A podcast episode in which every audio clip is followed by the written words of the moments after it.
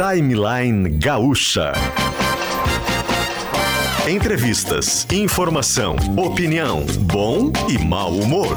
Parceria Iguatemi Porto Alegre, KTO.com, Kempinski Laje de Pedra e PUC.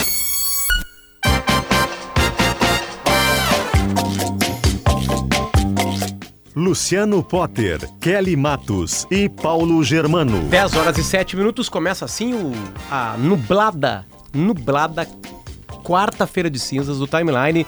Hoje é dia 14 de fevereiro de 2024, sejam todos bem-vindos. Capital do Rio Grande do Sul, como disse, tem mais nuvens do que sol, bem, bem mais nuvens, e a temperatura é agradável. 24 graus agora neste exato momento em Porto Alegre, com uma sensação térmica parecidinha. 25. A gente chega junto com Kempinski, Laje de Pedra, Alma Gaúcha, tradição europeia. Também com PUC, vem fazer acontecer com sua nota do Enem 2023 na PUC. KTO.com, onde a diversão acontece, e traga a garotada no Pac-Man do Iguatemi, pula-pula, piscina de bolinhas e muito mais. O jazz vai ser mudado para Cravi, portaria remota, experiência e segurança conectada a você. Cravi tem vários sistemas de segurança, um deles tu consegue abrir a porta do teu prédio com o teu rosto. Reconhecimento facial, é ótimo. E tem aqueles armários inteligentes para entregas. Que também é outra mão na roda. Mão, é massa assim, disparada, né? Que tu consegue abrir também assim dessa maneira. Enfim, são alguns dos serviços da Cravi. Cravi se escreve com K.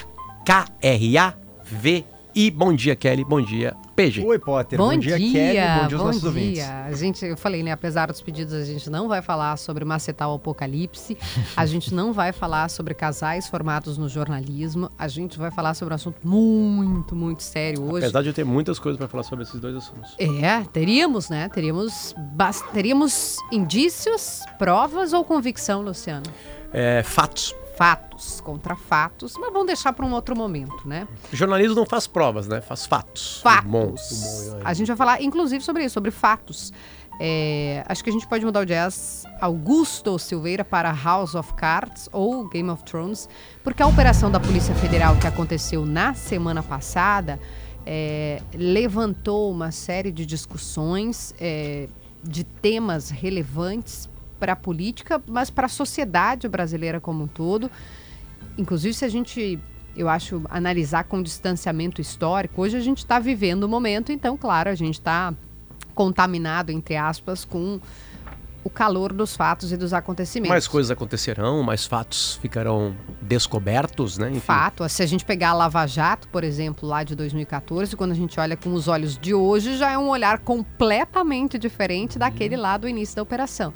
É, o que eu queria eh, dizer sobre isso é que talvez quando a gente olhar de fora e com distanciamento histórico, talvez a gente estude esse período né, no, no colégio, porque foi um período em que militares e militares eh, relevantes, importantes, Generais. generais. de quatro estrelas, como a gente costuma dizer, estavam, ao que indica a Polícia Federal, não é a Kelly, não é o Potter, não é o PG, e até quem diz também é um delator, o Mauro Cid, que estavam envolvidos eh, em um movimento, a gente pode dizer assim, um grupo organizado para que se desse um golpe de Estado. Golpe de Estado é o nome que a gente chama para quando alguém, algum grupo, quer virar as regras. Sabe quando a gente está jogando um, um jogo ali e tenta mudar a regra para vencer no final? Você não está ganhando, você está perdendo. Ah, mas então vou mudar aqui, né? Como criança, vou embaralhar todas as peças aqui e eu que ganhei. Não pode ser assim, né? A gente, todos nós somos adultos, a democracia brasileira, ainda que jovem, ela tem pilares de sustentação e é por isso que é tão grave o que estão mostrando as investigações da Polícia Federal. Mas a gente aqui no Timeline, a gente sempre, né, Potter, desde o início do programa, a gente se dispõe a entender, a ouvir diferentes vozes, a trazer convidados que não são os mais usuais, habituês. A gente quer ouvir de diferentes pessoas, de diferentes camadas da sociedade entender o que está acontecendo. E se daqui a pouco, não, peraí, tá todo mundo dizendo isso, mas tem isso aqui também. Como é que a gente constrói um entendimento, uma compreensão dos fatos? E hoje a gente, acho que a gente estava devendo isso, porque viemos de uma série de programas especiais, né, do aniversário, a gente estava na rua, foi muito legal com aniversário da rádio. E hoje, passado o carnaval, a gente se dispôs a fazer isso com um convidado especial que já já vai entrar na linha com a gente, já já vai poder colocar o que eu diria que é uma bola ao centro. A partir da operação da Polícia Federal, o que, que a gente sabe, o que, que é crime e, em se comprovando crime, quem deve ser responsabilizado. Ninguém está aqui dizendo, porque até porque cabe à justiça e não a nós, né, que tem culpado ali. Por enquanto a gente está na fase e o processo legal prevê isso que a polícia investiga, o Ministério Público acusa, a justiça julga, condena ou não. Pode absolver. É assim que o processo tem que ser.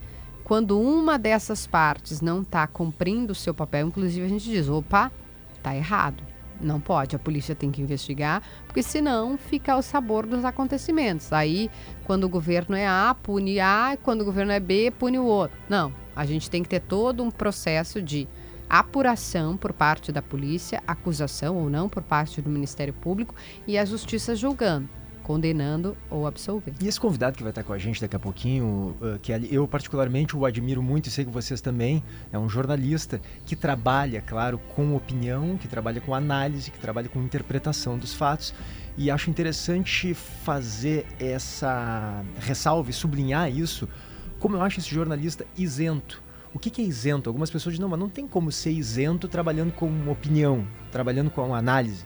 Tem sim. O que a gente tem dificuldade, e nem pode ser, é imparcial, né? Uhum. Que é uhum. imparcial, né? Que é imparcial a gente não tem como ser, porque sempre que, como, quando estamos analisando determinado fato, a gente está analisando da nossa parte.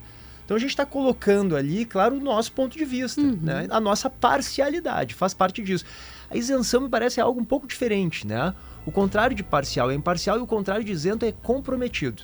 Né? Então, o isento, ele pode ser isento mesmo ao emitir sua opinião, porque ele não tem interesses por trás do que ele está opinando. Ele está opinando a partir das suas convicções, a partir da sua pesquisa, a partir do seu estudo, a partir uhum. do que ele uhum. buscou, das informações que ele tem a seu dispor, e aí ele analisa, ele interpreta e entrega para o seu ouvinte ou para o seu espectador, enfim, o seu ponto de vista, a sua parte, a sua maneira de analisar o fato, mas de maneira isenta.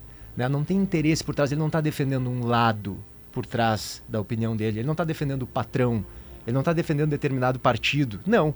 Ele está entregando a sua opinião isenta, embora parcial, claro, porque ele está analisando da sua parte aquilo ali, de maneira absolutamente independente, de maneira autônoma. E para mim, essa é uma das principais características desse jornalista que está com a gente na linha, Kelly.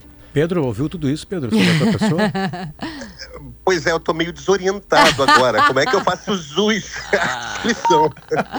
Parecia um elogio do PG, mas na verdade é, é, só peso de. só colocar peso e responsabilidade no que tu vai falar a partir de agora, num assunto absolutamente importante. Pedro Dória com a é gente. É verdade, repito, se for Analista, necessário. colunista, enfim, né? Ele é o farol, né? CBN, Estadão, uh, Canal Meio. Canal Meio, que é dele, né? Enfim, mais um monte de coisa. Palestrante, Globo, né? escritor. O colunista do Globo, não é? Globo, Pedro? Tudo, tudo. E aí, Pedro? E da Rádio Gaúcha também, né? Só que a diferença é que aqui a gente não paga o Pedro, né? É... Seja bem-vindo, querido. Que bom te ter aqui. Eu estava falando aqui antes uh, da, da, gente começar que esse caso ele é tão complexo e ele precisa que a gente coloque uma bola ao centro e explicar o que aconteceu. A primeira coisa que eu queria te pedir era isso. Eu assisti todo o conteúdo. Aliás, façam isso. Vai lá no canal Meio, assina. É muito bom, tem muito conteúdo.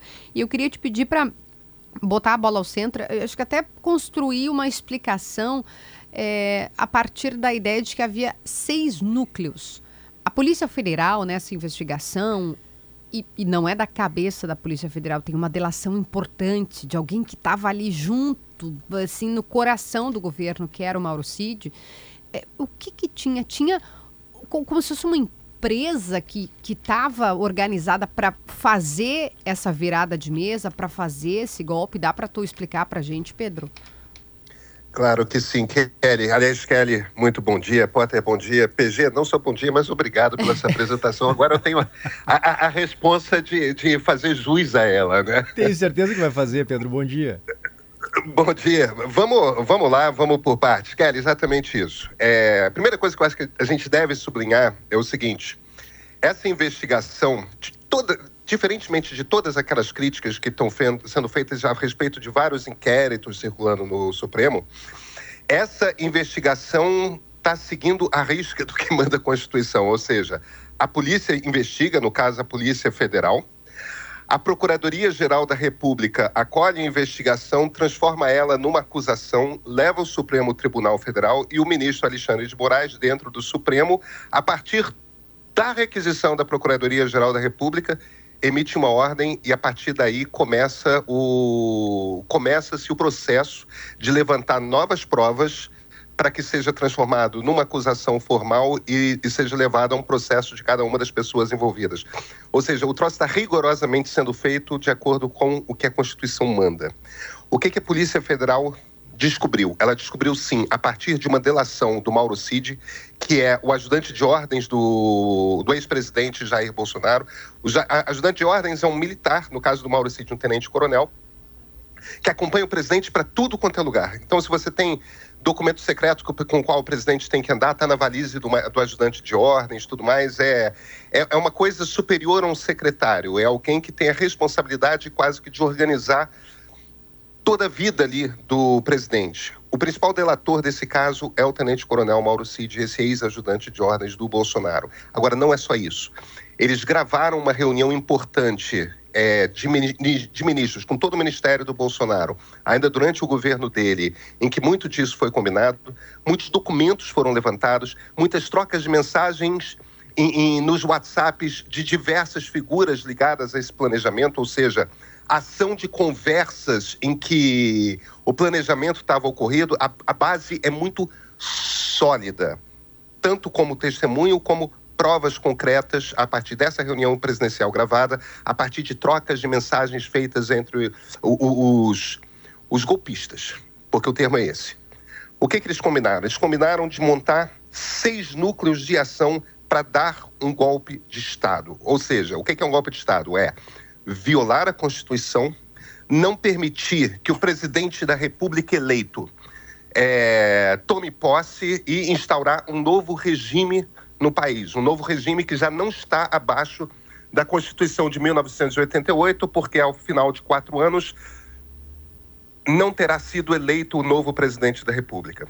Então, isso é um golpe de Estado. Quais eram esses núcleos? O primeiro núcleo era o núcleo de desinformação. Esse é o núcleo que todos nós testemunhamos porque foi o mais público. O que é desinformação? Eles precisavam, usando as redes sociais, desacreditar o processo eleitoral convencer a maior quantidade possível de brasileiros de que as urnas eletrônicas que a gente vem usando há mais de 20 anos para as eleições não são confiáveis, é, elas vão levar uma eleição fraudulenta e, e, e tudo mais. Urnas, inclusive, que elegeram Jair Bolsonaro em quase toda a sua carreira como deputado e como presidente da República. Né? O segundo núcleo era um núcleo responsável por incitar militares a apoiar o golpe. Por quê? Qual era o grande problema deles? O alto comando do Exército é, é formado por 16 generais quatro estrelas. É a maior patente. Existem 16 generais quatro estrelas. Desses 16 generais, 11 não queriam dar um golpe de Estado. 11? E isso era um, 11. E isso era um problema para os golpistas. Eles precisavam, então, a partir do momento que eles não conseguiram é, convencer o alto comando do Exército, que é a arma que tem mais tanques, mais armas, mais militares, etc. Quando não conseguiram convencer o alto comando, eles precisavam sublevar por baixo, hum. ou seja, levar uma rebelião interna do exército. Então você tinha um núcleo responsável por incitar militares ao golpe de Estado. O principal foco dessa turma é o que eles chamam de kids pretos. O que, que são os kids pretos? São os soldados do Exército Brasileiro, os militares do Exército Brasileiro, oficiais, que tem o que eles chamam de o curso de operações especiais. É, é a elite militar, é, é, a turma que trabalha com inteligência, é a turma que consegue fazer ações de provocação, é a turma que consegue se infiltrar em determinados prédios, enfim, tudo mais. Quer dizer, você, eles imaginavam que eles talvez precisassem fazer operações. Uma das funções dos kits pretos seria, por exemplo, prender o ministro Alexandre de Moraes, que era, naquele momento, ainda é presidente do Tribunal Superior Eleitoral. O terceiro núcleo era o núcleo de oficiais de alta patente. E aí é muito importante aqui, porque mostra o quanto que foi corrompida a alta patente do Exército Brasileiro, aliás, não só do Exército, né? Faziam parte desse núcleo os generais Walter Braga Neto, uhum. Augusto Heleno, Paulo Sérgio Nogueira de Oliveira. Esses três eram generais da reserva. Mas tem um agravante aqui. O general Paulo Sérgio Nogueira de Oliveira tinha acabado de deixar o comando do Exército. Quer dizer, daqueles 16 generais do alto comando, ele era o chefe. Até meses antes, ele era o chefe. Naquele momento, ele era o ministro da Defesa. Uhum. Além deles, tinha um general de quatro estrelas da ativa, o, o general Estevam Teófilo, que é o general que comandava justamente os comandos especiais, aqueles kids pretos. O, o, o, general da ativa, responsável também pela principal força militar no centro-oeste, localizada em Goiânia, que é para o quartel dele que seria levado o ministro Alexandre de Moraes. E fazia parte também o almirante Almir Garnier dos Santos, o comandante da Marinha. Uhum. Quer dizer, o chefe de toda a Marinha brasileira. Então, esse núcleo, generais... esse núcleo, é, o terceiro núcleo é o núcleo então dos, dos generais dos mais mais altos. Exatamente, exatamente. Três deles da reserva, um deles ex-comandante do Exército, o comandante da Marinha e um general do alto comando do Exército. Uhum. Quer dizer, dois da ativa, três da reserva. Ali, aí, a essa turma se juntava o núcleo operacional de apoio às ações golpistas. Quer dizer, é a turma que ia fazer com que o golpe acontecesse, cuidar para que todas as operações acontecessem. E houve ação. Todas, todos aqueles acampamentos que nós vemos em frente a, a quartéis em todo o país, inclusive ao Forte Apache, que é o quartel sede do Exército Brasileiro, lá em Brasília, todos esses acampamentos já foram trabalho específico desse núcleo operacional. Então parecia aquela coisa espontânea, aquelas pessoas que foram se reunindo, tudo mais. Não, tinham vários kids pretos ali dentro, organizando o... aquela gente toda. Houve dinheiro que foi coordenado pelo Mauro Cid. Eles chegaram a pedir 100 mil reais. A gente ainda não sabe a fonte desse dinheiro é, em que o ajudante de ordens do presidente usou para financiar a, o transporte de algumas pessoas chaves para esses acampamentos. E o que, que esses acampamentos serviam? Por que, que essas pessoas ficaram nesses acampamentos o tempo todo? Para ficar falando com os militares o tempo todo, justamente para provocar aquele levante, aquela rebelião é, contra, é, contra o alto comando do Exército. Ah. Além disso, exatamente. Então você vê como é que as coisas se fecham, né? Se organizam. Havia o núcleo jurídico. O que que esse núcleo jurídico fazia? É o último núcleo. É, golpes de Estado precisam de uma base legal.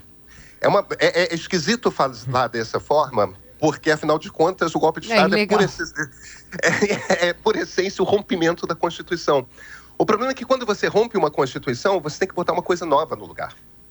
Se a gente vai, por exemplo, para o golpe militar de 1964, o, o, a base legal do golpe é aquilo que nós chamamos de ato institucional de número um. Hum. É um ato institucional que, ó, a Constituição não vale mais. A gente acabou de rasgar a Constituição. Então a gente tem que botar alguma coisa no lugar. É, é alguma coisa que dê ordem, que crie as novas regras. No caso desse golpe, era um documento que declarava estado de sítio, ordenava a prisão do. Alexandre do, do, no início Alexandre de Moraes, e estabelecia uma nova ordem, dizendo que eleições seriam convocadas ali na frente e até ali, e, e, e até essas eleições, Jair Bolsonaro permaneceria presidente. E a razão seria houve uma fraude na eleição. Quer dizer, e, ou seja, o Lula prepara... ganharia. Uh, no caso, ganhou, né? Tá, mas vamos botar no hipotético. O Lula ganharia. A gente não aceita, a partir de agora, a regra é essa. Exatamente. Isso tudo, Pedro, está fartamente documentado e comprovado pela investigação da Polícia Federal, só para deixar claro.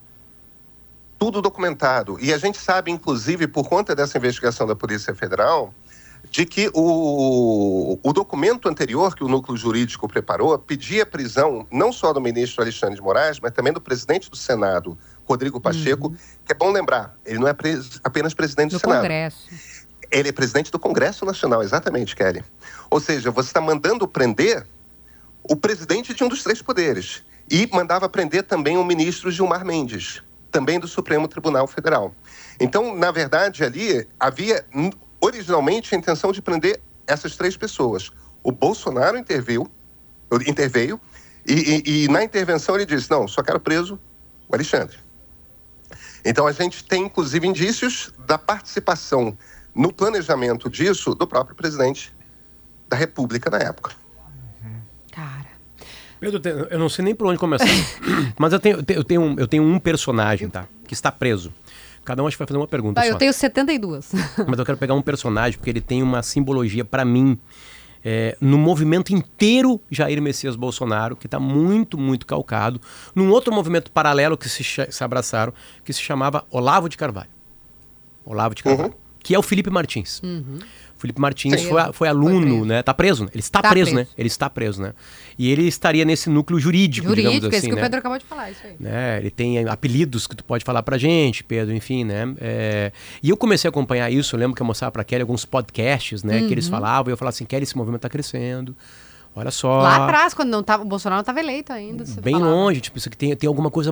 A gente via umas chegadas de aeroporto já com o Bolsonaro carregado no colo. A gente via algumas coisas crescer. E o Felipe dava uma. Ele era o soldado, digamos assim, do Olavo. Era. Né? Que rapidamente começou a reclamar do Bolsonaro, digamos passagem. Dizendo que ele não estava fazendo o que tinha que fazer. Não estava fazendo golpe que tinha que dar, enfim, para quebrar com toda, toda a estrutura brasileira para ter o que o Olavo achava que deveria ter. Felipe Martins está preso. Há uma simbologia muito grande nisso. O Olavo morreu, né? Enfim, né? E dessas figuras link, que faziam link entre Bolsonaro e Olavo de Carvalho, está o Felipe Martins. Lembrando que quando o Bolsonaro é eleito, na mesa do discurso dele numa live estão a Bíblia, a Constituição e um livro do Olavo de Carvalho. Uma, um compêndio de textos do Olavo de Carvalho, enfim. Quem é esse personagem? Qual, qual a importância ou não dele? Ele é tratado com respeito ou desrespeito? Ele é figura-chave ou não é? Quem é essa figura? Então, ele se torna uma figura muito importante dentro do governo Bolsonaro, sim. O, o, Eduardo Bolsonaro, que é o filho 03, que dos três filhos do Bolsonaro é o mais ideológico, é, eu, eu, costumava fazer uma distinção é, entre os três filhos políticos do Bolsonaro, que é o Carlos, que é o 02, é o cara da comunicação, da operação, uhum. é o cara que cuida das redes sociais e tudo mais. O Flávio Bolsonaro é o típico deputado da LERJ, que é aquele deputado meio corrupto, né, de Assembleia Legislativa. É, um cara bem com cara de centrão, bem com cara de político normal. É o mais político, é, verdade, ele é o mais político. É, é, é isso, isso. Que negocia, é um, que conversa. centrão. É. Isso, e aquela corrupçãozinha de rachadinha de gabinete, né? Aquela coisa. Uma casinha assim, de 6 milhões de reais. De... É, por aí. Climão brasileiro, Brasil. Né? Brasil. É, exatamente. Novela. Exatamente. Agora, o Eduardo Bolsonaro, o caçula do primeiro casamento do presidente, o 03, é o mais ideológico de todos. E esse é um cara que era fidelíssimo ao Felipe Martins.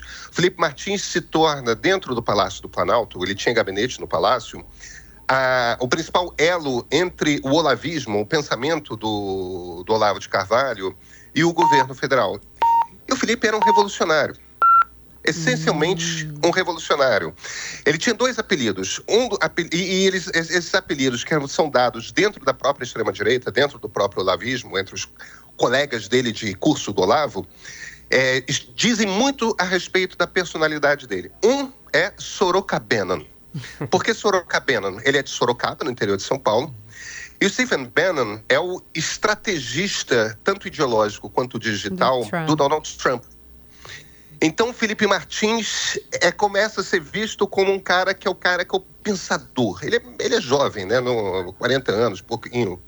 É, mas ele é visto ali como, como esse pensador dentro do núcleo do governo. O outro apelido é Robespirralho. Porque Robespierre.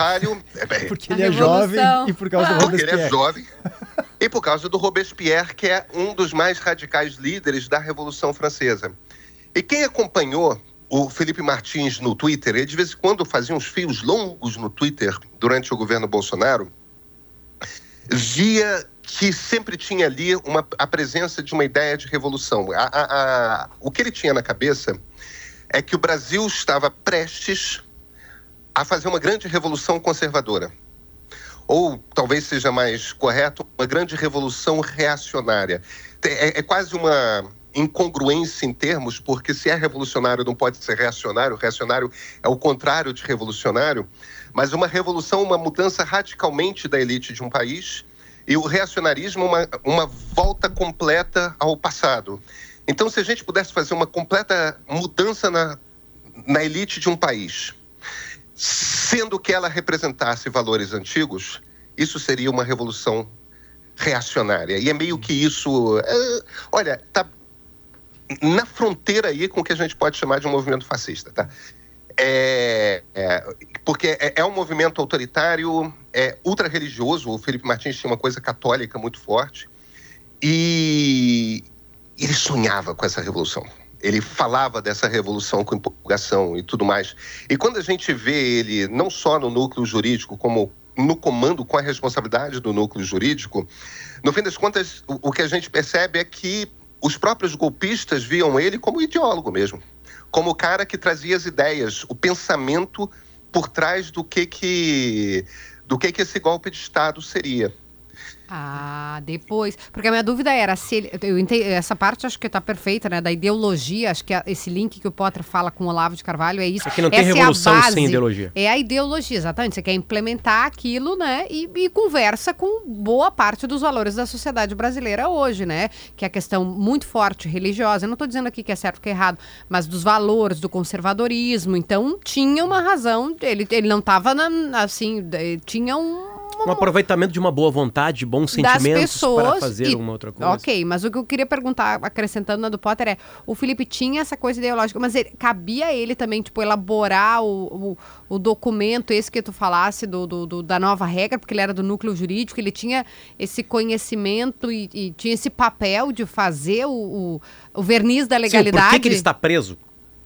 Em, em, termos, Kelly, é, o que ele o, o, eu já vou chegar no que porque ele está preso. O, a responsabilidade dele pelo núcleo era de localizar juristas que pudessem ah. dar o acabamento fino, e foi isso que eles fizeram. O verniz. Não é que ele fosse escrever é, o documento, ah. aí para isso você precisa de um jurista, mas ele seria a figura que traria as ideias por trás do que esse documento vai representar uhum. os conceitos e tudo mais. Por que, que ele está preso? Ele está preso por um motivo muito simples.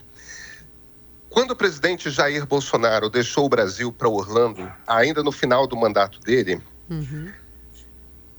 ele pegou um avião e foi para os Estados Unidos. Felipe Martins foi dentro desse avião. Só que ele saiu do Brasil sem apresentar o passaporte para a Polícia Federal.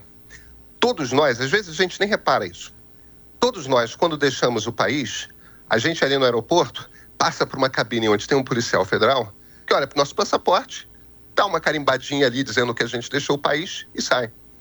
E, e, isso é uma questão legal. Você, quando sai de um país, você dá saída de um país, mesmo que seja o seu país. E quando você volta, você dá entrada. Ele saiu sem dar notícia para as autoridades brasileiras de que ele estava deixando o país. Isso configura, segundo o ministro Alexandre de Moraes, na decisão dele, isso configura o risco de ele sair fugido mesmo sem passaporte. Hum. Então, por considerar que no caso dele, por demonstração passada de comportamento, haveria risco de fuga, ele achou por bem fazer uma prisão preventiva. Esse é o argumento que o ministro Alexandre de Moraes faz para. A gente vê o quanto teve de estudo a movimentação. Né? Tem um ponto que eu queria que, é. tu, que tu esclarecesse pra gente. Desculpa, Dora, pode, pode concluir, pode concluir que eu já te não, faço não, essa não. pergunta. Que eu vou manda, sair manda um ver. pouquinho desse assunto. Não, eu, eu, eu ia te perguntar sobre hum, é, é, é, to, to, toda essa arquitetura de um possível golpe, né, que tu tá uh, detalhando aqui pra gente, uh, ela tinha como intuito que isso ocorresse antes da eleição. E a gente tem aquele episódio traumático de 8 de janeiro que ocorre depois da eleição, né? Eu queria que tu explicasse para a gente, em primeiro lugar, assim, a diferença desses dois movimentos.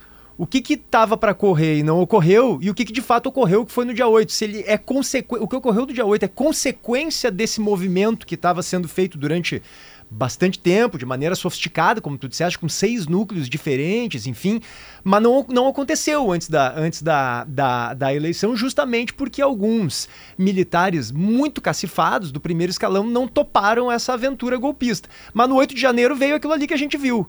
O que, que é, que relação tem um movimento com o outro?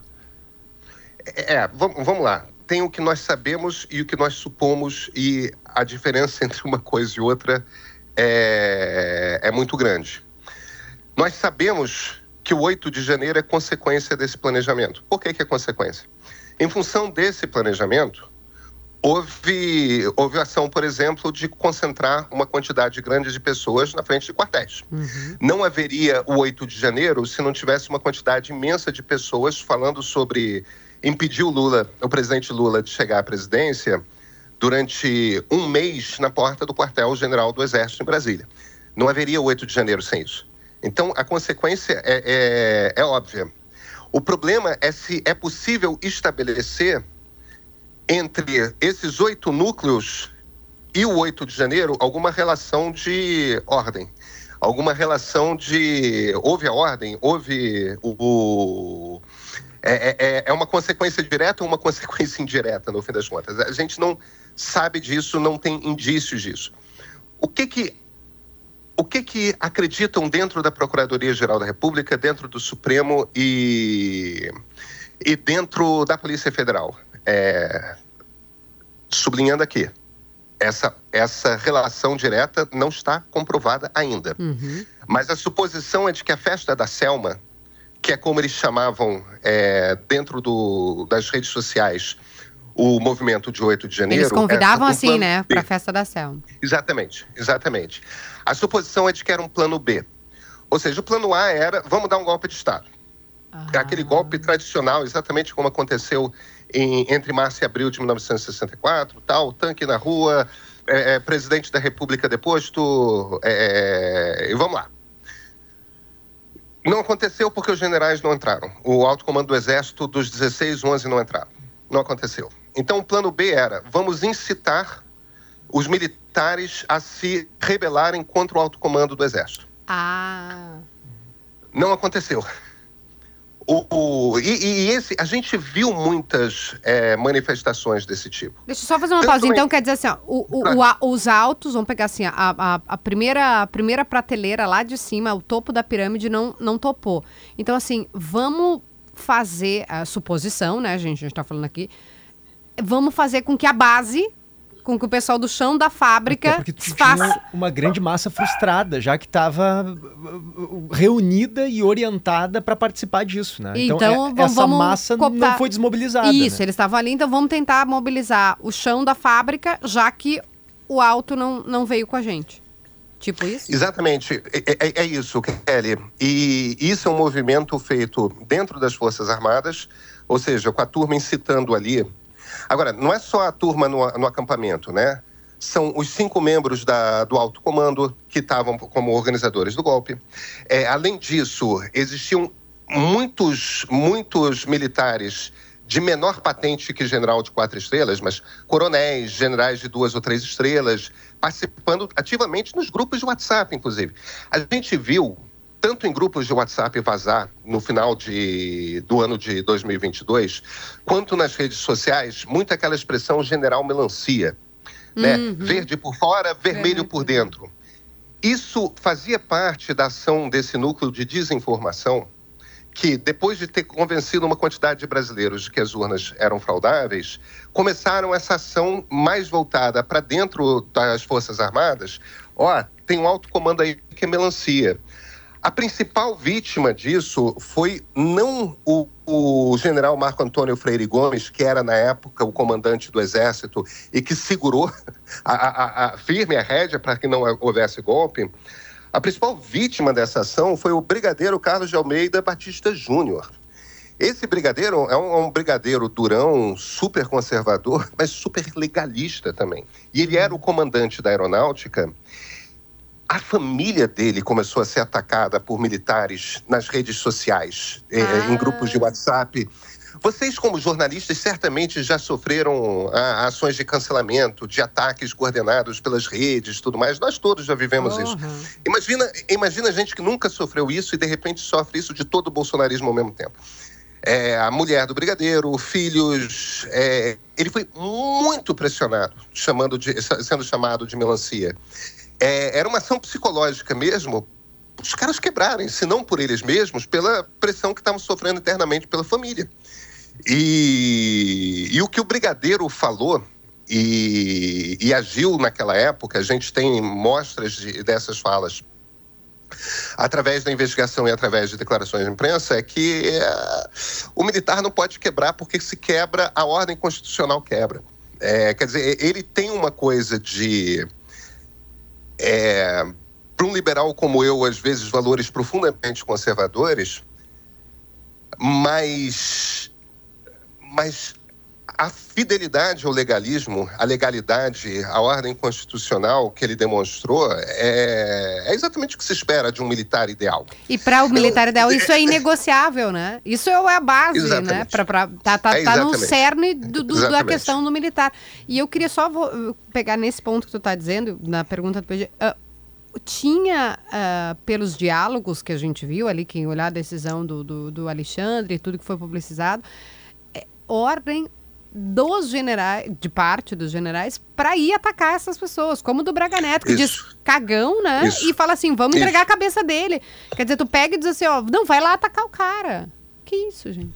É isso. O próprio general Braga Neto aparece em mensagens de WhatsApp é, é, é, encomendando ataques tanto ao general Freire Gomes, que era o comandante do Exército, quanto ao brigadeiro Batista Júnior, que era o comandante da Aeronáutica. Então, o, o 8 de, deze... de janeiro, perdão, aparentemente é o, o plano B. É, não conseguiram dar o golpe com o Bolsonaro no poder. É, o presidente Lula já estava uma semana como presidente da República. Vamos tentar incitar uma última vez os militares. E como é que a gente faz isso? Fazemos um ataque coordenado à sede dos três poderes, a, a, ao Palácio do Planalto, ao Congresso Nacional e ao Palácio do Supremo Tribunal Federal. Isso faz com que o presidente seja obrigado a criar uma operação de garantia da lei e da ordem, uma GLO. Isso quer dizer passar a segurança de Brasília para as mãos do Exército Brasileiro, os militares assumindo. Aí, de repente, você tem uma oportunidade ali de um coronel da ordem de prisão. Ah, por isso que a Janja reage e fala GLO não quando tem a reunião exatamente, lá? Exatamente, exatamente. Que é o que o documentário pra, pra da Globo justo, News mostra. Isso. É, para ser justo, a, a, primeira pessoa que fala isso é o ministro Flávio Dino, na época ministro Flávio Dino da ah. Justiça. É, de fato, a, a primeira-dama é, diz isso, é, começa a, a, ver várias pessoas. E o, e o, presidente Lula compreende o risco imediatamente, claro. É, mas exatamente isso. Por que, que tanta gente ao redor do presidente da República, o presidente Lula, e nesse caso, não queria uma GLO? Porque não dava para confiar no exército naquele momento. Claro. Tá, então deixa eu pegar. Não estava claro. Eu, A gente tem mais cinco minutos só, infelizmente. Ai, meu Deus. E tem um ponto que eu não tanta... quero deixar de perguntar pro Pedro, que é o seguinte, Potter, é, que é, é... Tu mesmo falou sobre isso num vídeo muito interessante, Pedro, que a gente tem no Brasil uma espécie de cultura, né?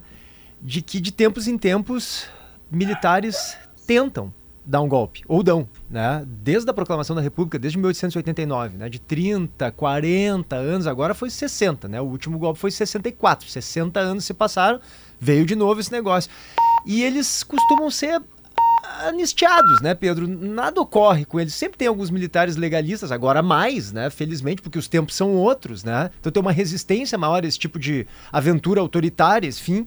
Mas a impressão que dá é de que se não forem punidos, se nada for feito, como normalmente não é, normalmente são anistiados, daqui a 40 anos talvez venha uma turma aí de novo querendo dar outro golpe e decidir quem é que vai ser o presidente da República. Eu queria que tu me dissesse qual é a tua avaliação sobre isso. Por que, que o Brasil não consegue encarar isso de frente? Por que, que os militares, historicamente, esses golpistas, claro, não são punidos? E o que, que tem que fazer para que sejam?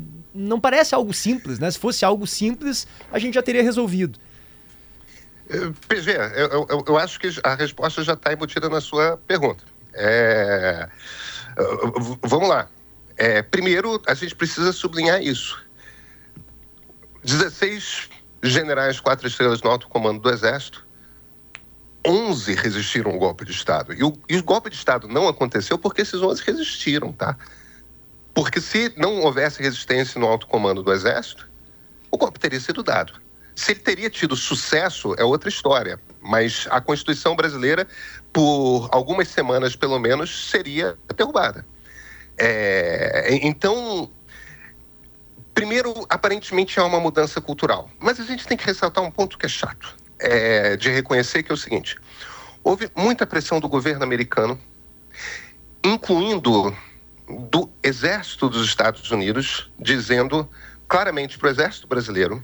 É, houve uma reunião de alto comando das Forças Armadas do continente americano é, em, em 2022, no, ano, no início do segundo semestre de 2022, quando a gente estava começando a, a eleição aqui no Brasil, houve uma reunião em Brasília em que vieram os comandantes dos exércitos de todos os países da América Latina. E publicamente, o comandante das Forças Armadas americanas deixou claro golpe de Estado não seria, um golpe Ah. militar não seria tolerado no Brasil. O que não aconteceu em Então- outros anos, em outras Era a épocas. Guerra o- Fria, né? Enfim, né? Em 64 foi o contrário. Em 64 foi, foi exatamente o contrário, né? Então, há, há- o, o lado da esperança é os nossos militares hoje são muito mais democráticos do que eram. O, o- o lado pessimista é eles entenderam que não iam ter apoio dos Estados Unidos, que isso aqui não ia ser 64 e tudo mais. Então, a gente tem esse problema. Agora, tem uma questão aí, como nação, que é o seguinte: nós jamais punimos golpistas. É, é, houve muitas tentativas de golpe de Estado no Brasil. A gente pode começar a listar aqui, olha, 1889 que você falou e 1892 foram dois golpes que fizeram sucesso, que tiveram sucesso. Um botou o Deodoro da Fonseca e o outro Floriano Peixoto no comando do Brasil.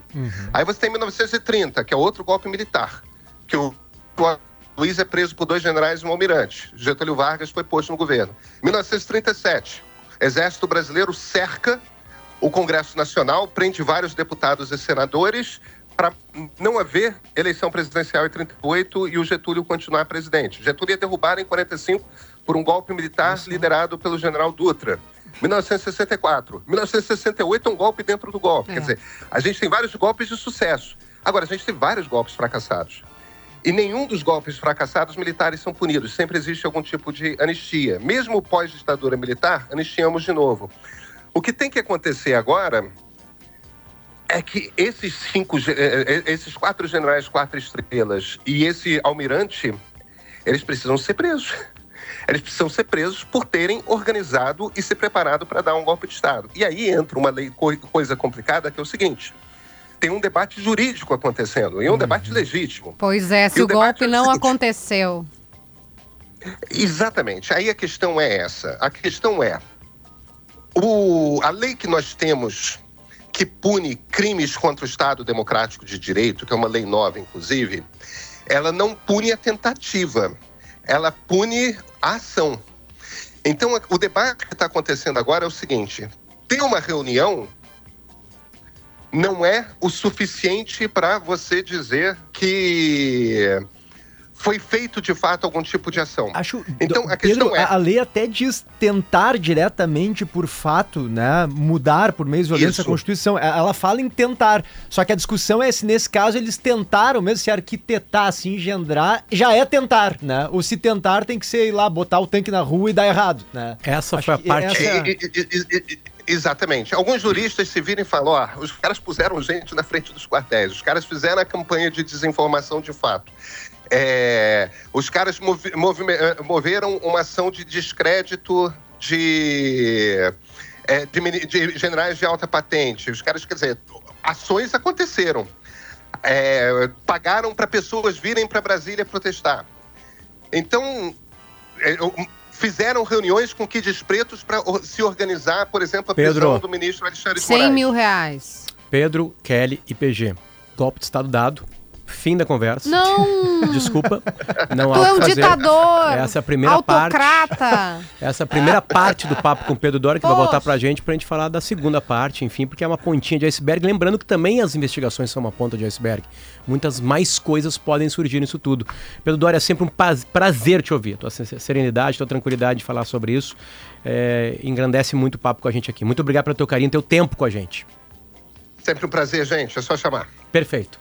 10h51, já voltamos. É golpe mesmo.